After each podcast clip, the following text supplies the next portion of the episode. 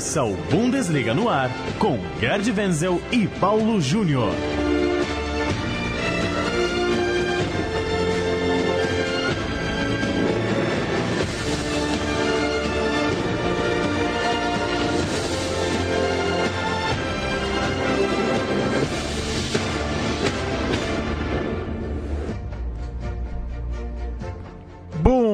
Bundesliga no ar, edição de número 20 do nosso podcast para tratar de futebol alemão aqui na Rádio Central 3. Hoje especial, gravamos na noite dessa quinta-feira, 22 de fevereiro, para esperar a, o encerramento da rodada da Europa League, para que a gente pudesse tratar dos times da Alemanha nas competições europeias por completo nessa semana. O Bayern de Munique já tinha feito bonito na Champions League e nessa quinta-feira de Liga Europa, tanto Leipzig quanto Borussia Dortmund avançaram, passaram pelos seus rivais e seguem na disputa do segundo escalão do futebol europeu da Liga Europa. Eu sou Paulo Júnior, tenho mais uma vez a companhia de Gerd Wenzel. Semana muito, muito boa de resultados para o futebol alemão. Wenzel. É, olá, Paulo. Olá, Rodrigo. É, salvou, assim, numas, né, a honra do futebol germânico. Os três times passaram é, adiante. Ou, claro que o Bayern de Munique ainda precisa é, cumprir tabela lá na Turquia contra o Besiktas, mas em sã consciência ninguém acredita que o Besiktas possa é, meter 6 a 0 no Bayern de Munique, né? porque é isso que o Besiktas vai precisar para se classificar. Agora, o Leipzig e o Borussia Dortmund não venceram, mas mesmo assim passaram para as oitavas de final da Liga Europa. E tem ainda uns jogos aí legais que a gente vai comentar sobre o próprio campeonato alemão. Paulo. Começando com o Leipzig, que venceu, como você disse, não venceu, pelo contrário, perdeu por 2 a 0 para o Napoli, Napoli líder do campeonato italiano. O Leipzig tinha um resultado espetacular no primeiro jogo na Itália, tinha vencido por 3 a 1 perdeu por 2 a 0 jogando em casa e, portanto, é, avançou pelos critérios, pelo critério dos gols marcados fora de casa. O jogo do Leipzig não foi bom, Wenzel. Foi dominado pelo Napoli, praticamente não levou perigo ao gol italiano, mas para uma primeira campanha europeia da história do clube, passar pelo líder do campeonato italiano não é pouca coisa, é um grande feito do Leipzig. Olha, é verdade, né? Na realidade, o Leipzig está pagando o pedágio da sua inexperiência em eh, competições internacionais. Agora, hoje, realmente, ele jogou muito abaixo da crítica. Basta dizer que não teve uma única finalização certa ao gol. É impressionante. Né? Nenhuma finalização certa ao gol, você tendo no seu elenco Timo Werner, o Posen, Sabitzer que finaliza bem, o Keita que chuta bem de longe, é realmente assustador. Mas para a torcida é, não importa. Como é a primeira participação europeia, ah, perdemos, mas no agregado nós ganhamos. Então foi isso que ficou no frigir dos ovos e agora o Leipzig vai aguardar o resultado do sorteio que só vai se dar é, uma vez definida também a classificação da Champions League.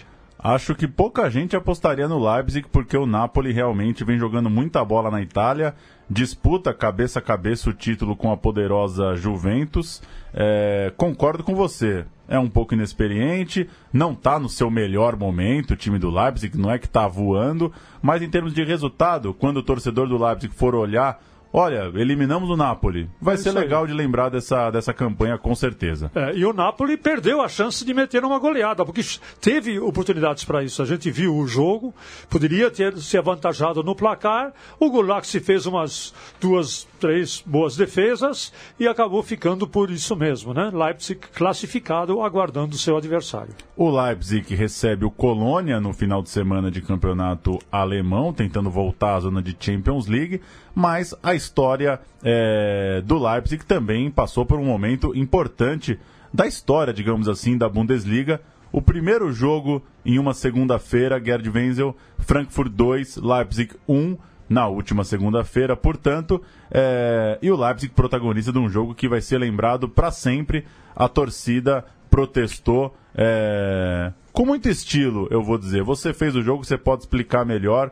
É, como a torcida alemã recebeu esse novo horário da Bundesliga. É, existe um segmento da torcida mais conservadora, ultra radical dos clubes eh, alemães em geral, né, que são contra a realização de jogos na segunda-feira, porque a torcida entende que esses jogos numa segunda-feira atendem apenas os interesses do mercado internacional e não ao mercado interno alemão e muito menos a torcida alemã, que é composta na, na sua maioria de trabalhadores, de operários, de funcionários de empresa, certamente não é, não é de uma elite, vamos social, vamos dizer assim, mas são pessoas que eh, trabalham durante a semana, então a torcida ficou bastante injuriada com essa decisão, de cima para baixo, sem consultar as torcidas, né? Acho que é, poderia pelo menos fazer uma consulta às torcidas organizadas, que têm muita influência no clube, elas têm apoio do clube. No entanto, a Deutsche Fußballliga, a Bundesliga, é, decidiu nem ouvir os argumentos é, da torcida e em consequência disso, fizeram um protesto muito bem organizado, informado a diretoria, informado as autoridades, garantindo que não haveria é, nenhuma violência. E o que aconteceu? Esses torcedores da torcida organizada desceram dos seus lugares na arquibancada, foram para a lateral do campo para estender uma faixa em protesto aos jogos de segunda-feira. Depois de 10 minutos, voltaram ordeiramente é, às suas posições, ao seu lugar, ao seu assento na arquibancada. Interessante notar também que nem os monitores de seguranças, nem a polícia, em nenhum momento momento interveio, fez apenas uma presença assim bem compactada para dizer, ó, oh, nós estamos aqui, não baguncem o coreto, porque nós estamos aqui. De resto, foi um protesto muito bem organizado. Quer saber de uma coisa? Eu gostei, viu? Gostei também. Depois atiraram bolinhas de tênis é, no aí, gramado. É, aí foi gozação, né? É. Aí foi gozação, porque essa torcida... É, do povão, vamos dizer assim, do, dos clubes alemães entendem que tênis é um esporte de elite que se pratica a qualquer hora, a qualquer dia. E que futebol não é assim. Não é a qualquer hora, a qualquer dia, porque o povo tem que ir trabalhar. O Leipzig, portanto, é protagonista desse jogo histórico e avançando na Liga Europa. Outro que avançou, Wenzel, foi o Borussia Dortmund. Perdia é, para o time da Atalanta, o time da Itália, com gol é, do zagueiro brasileiro, inclusive. Agora me fugiu o nome do Pronto. zagueiro brasileiro. É, do, era do São Paulo, né? O Tolói. To, Tolói, Tolói revelado Pronto, no tá Goiás, zagueiro do São Paulo, tá lá na Atalanta. 1 a 0 ia dando a vaga para o time italiano, mas o Borussia Dortmund empatou no final, conseguiu a classificação, é o segundo time alemão a seguir na Europa League. Que tal o momento do Dortmund, Wenzel? Então, é, foi um jogo bem interessante pelo seguinte: primeiro, que ele foi muito disputado, foi muito intenso, os goleiros tiveram muito trabalho, e o interessante é que os dois gols surgiram de falhas do goleiro. Uma bola levantada sobre a grande área do Borussia Dortmund, o Burke perdeu completamente o timing da bola, socou o ar e nada mais, e aí o brasileiro Toilá Tolói? Tolói, desculpe, o brasileiro Tolói é, fez um gol né, para a Atalanta, isso logo no comecinho do jogo. O Borussia se recuperou, se recompôs, é, teve é, oportunidades, não tantas no primeiro tempo, mas já no segundo tempo, especialmente com a entrada de Royce, né, que sabemos todos nós que ele tem é, muito talentoso, e também numa falha do goleiro do Atalanta, o Berisha, né? Ele simplesmente não segurou uma bolinha do Royce. O Royce praticamente atrasou para o Berisha, o Berisha soltou a bola, é, certamente de forma involuntária, e aí estava Schöle para simplesmente pegar o rebote e empatar o jogo. No frigir dos ovos, se a gente for analisar os números, finalizações, posse de bola, o, o Borussia Dortmund chegou a ter 60% de posse de bola, teve 12 finalizações contra apenas 8 do Atalanta. Então, no frigir dos ovos, foi um empate justo e o Dortmund teve até a chance de ganhar a partida no fizinho do jogo. 1 um a 1 um, não importa, classifica o Borussia Dortmund para as oitavas de final da Liga Europa. Tinha vencido por 3 a 2 no jogo de ida.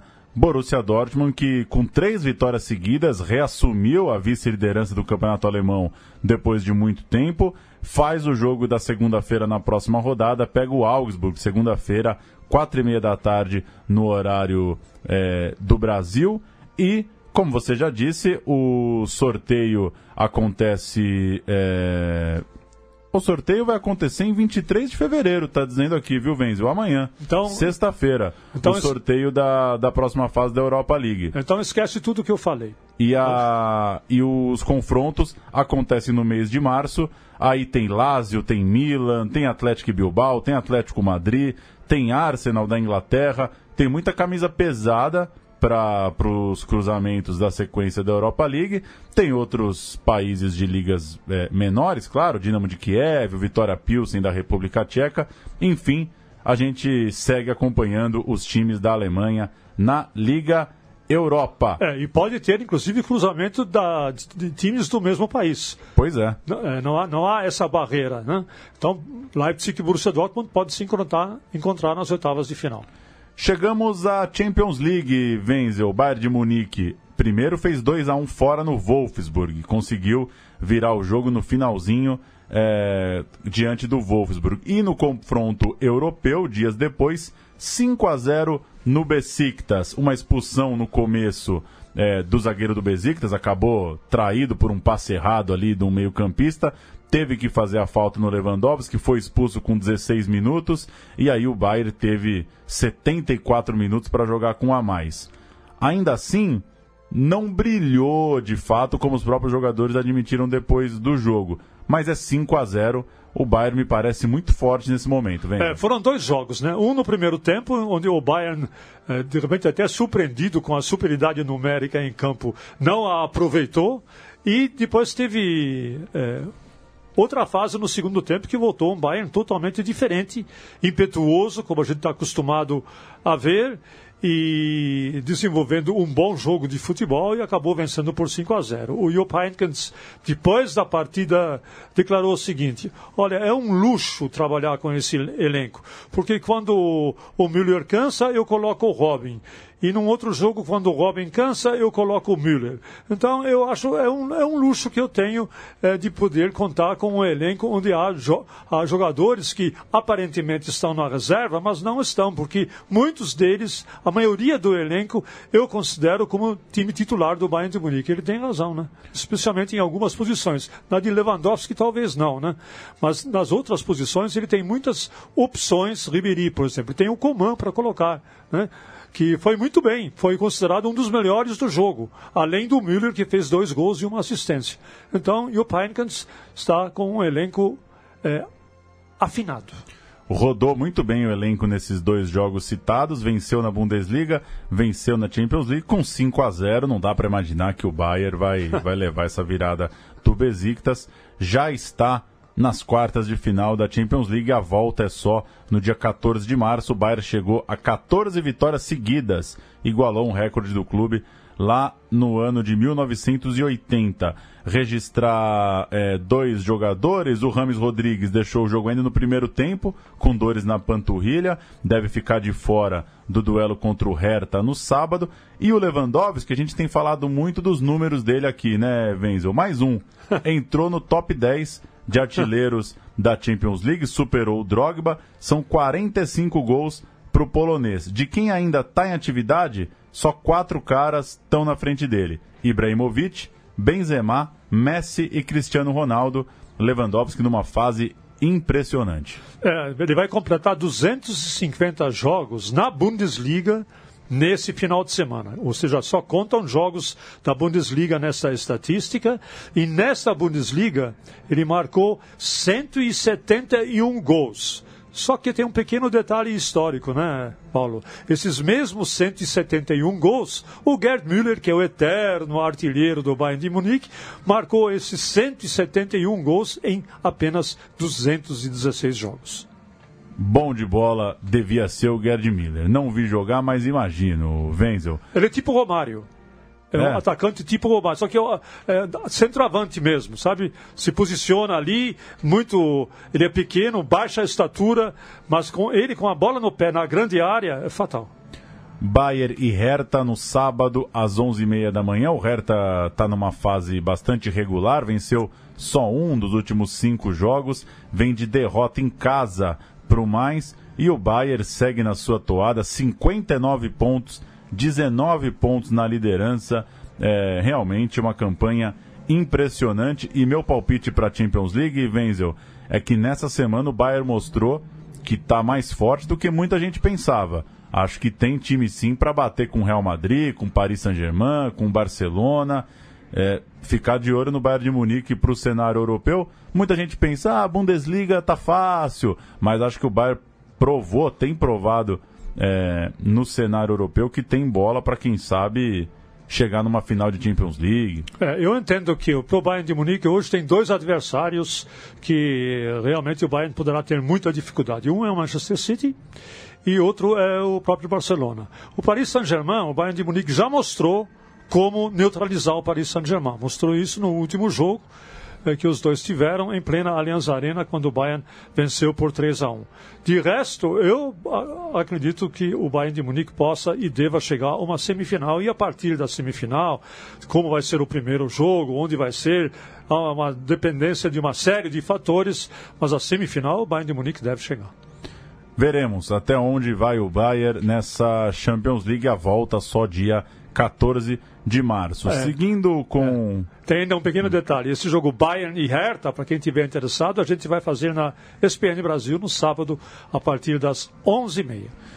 Chegando com Leverkusen e Schalke 04. O Bayern Leverkusen é o quarto colocado, Schalke é o sexto. Eles estão separados só por um ponto. Ambos vêm de vitórias e o Rodrigo Wenzel está aqui para contar uma história relacionada a um gol de um jogador do Leverkusen. Tudo bem, Rodrigo? Tudo bem, Paulo Júnior. Olá, Gerd Wenzel. Grande abraço para você, ouvinte aqui da Central 3.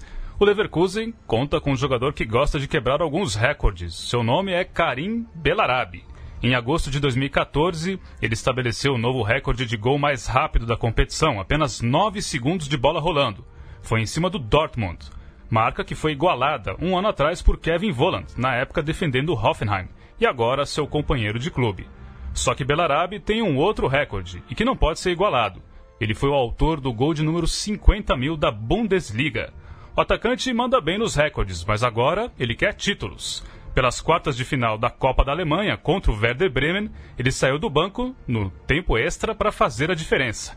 Agora o Leverkusen está na semifinal, vai enfrentar o Bayern de Munique, jogo marcado para o dia 17 de abril. É a única chance de título aí do Leverkusen esse ano já que na Bundesliga tá difícil, parece que esse a fatura tá definida aí pro Bayern de Munique.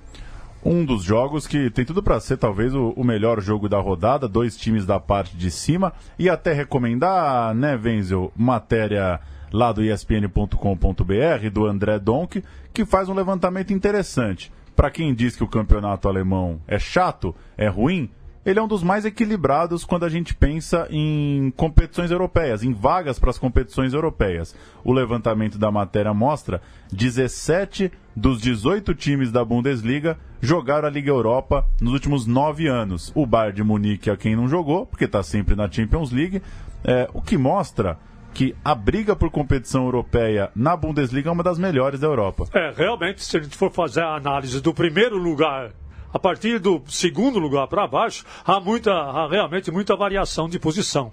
Tanto é verdade que, de repente, o Leipzig é o vice-campeão da Alemanha, é o atual vice-campeão. O Hoffenheim ficou em quarto lugar. O Hoffenheim, a sua, o seu melhor posicionamento, e vira, vira e mexe pequenos times, até como o Freiburg em temporadas passadas, e até o Colônia em temporadas retrasadas, conseguiu participar é, da, da Liga Europa. O Colônia, salvo engano da minha parte, participou até nessa temporada, na primeira fase de grupos da Liga Europa, e acabou ficando em último lugar e, te, e teve a proeza de vencer, inclusive, o Arsenal. Né? Se bem que as más línguas falam que ele vencer o Arsenal hoje não é nenhuma grande.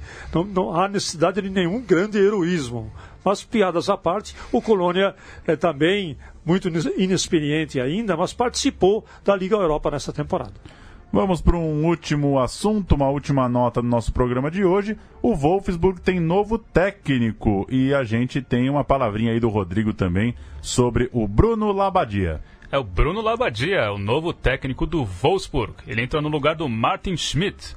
Schmidt que assumiu o cargo no último mês de setembro quando o Wolfsburg estava em 14 na tabela e foi o rei do empate nos seus primeiros sete jogos, um feito sem precedentes na competição. No total, foram apenas três vitórias em 19 jogos, e o Wolfsburg segue na 14 colocação. Agora é a vez de Labadia, um expert em lutas contra o rebaixamento. Em 2015, ele comandou Hamburgo no emocionante playoff contra o Karlsruhe, que, o que os manteve na primeira divisão. Resumindo, sai um que não fez bem nem mal, e agora entra outro para salvar a equipe do rebaixamento. E essa é a oitava troca de técnico na atual temporada. E temos mais alguns detalhes, né, Gerd Wenzel? Teve alguns times lá da ponta, o Bayern e o Borussia, que trocaram de técnico, mas também muitos lá do fundo da classificação. É, essa dança dos técnicos é muito interessante. Se a gente for fazer uma análise da tabela, quem é que trocou de técnico?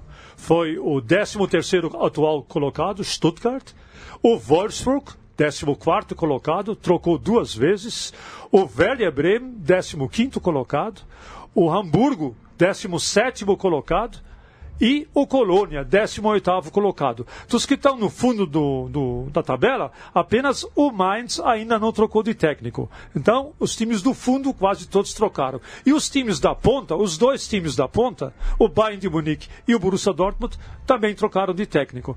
Então, nós vemos que quase metade não, um pouquinho menos, dos clubes da, da Alemanha decidiram trocar de técnico eh, nessa temporada. É muito, não é tradição na, na, na, Bundesliga, mas dessa vez foi demais. E olha, pode até haver outras mudanças ainda, se de repente o Mainz 05 desapontar, pode até no Mainz 05 ainda haver uma troca de técnico. É isso, esse foi nosso programa de número 20, bastante dedicado à saga dos times alemães nas competições europeias. O Bayern com um pé na próxima fase da Champions League, o Leipzig e o Dortmund avançando na Liga Europa. Toda quinta-feira tem um novo Bundesliga no ar para você. Você acompanha em central3.com.br, em bundesliga.com.br ou assina o feed no seu tocador de podcasts no celular. Valeu, Rodrigo. Abraço, Paulo. Valeu, até a próxima. Valeu, Venzo. Até semana que vem. Valeu, um abraço e tchau, tchau!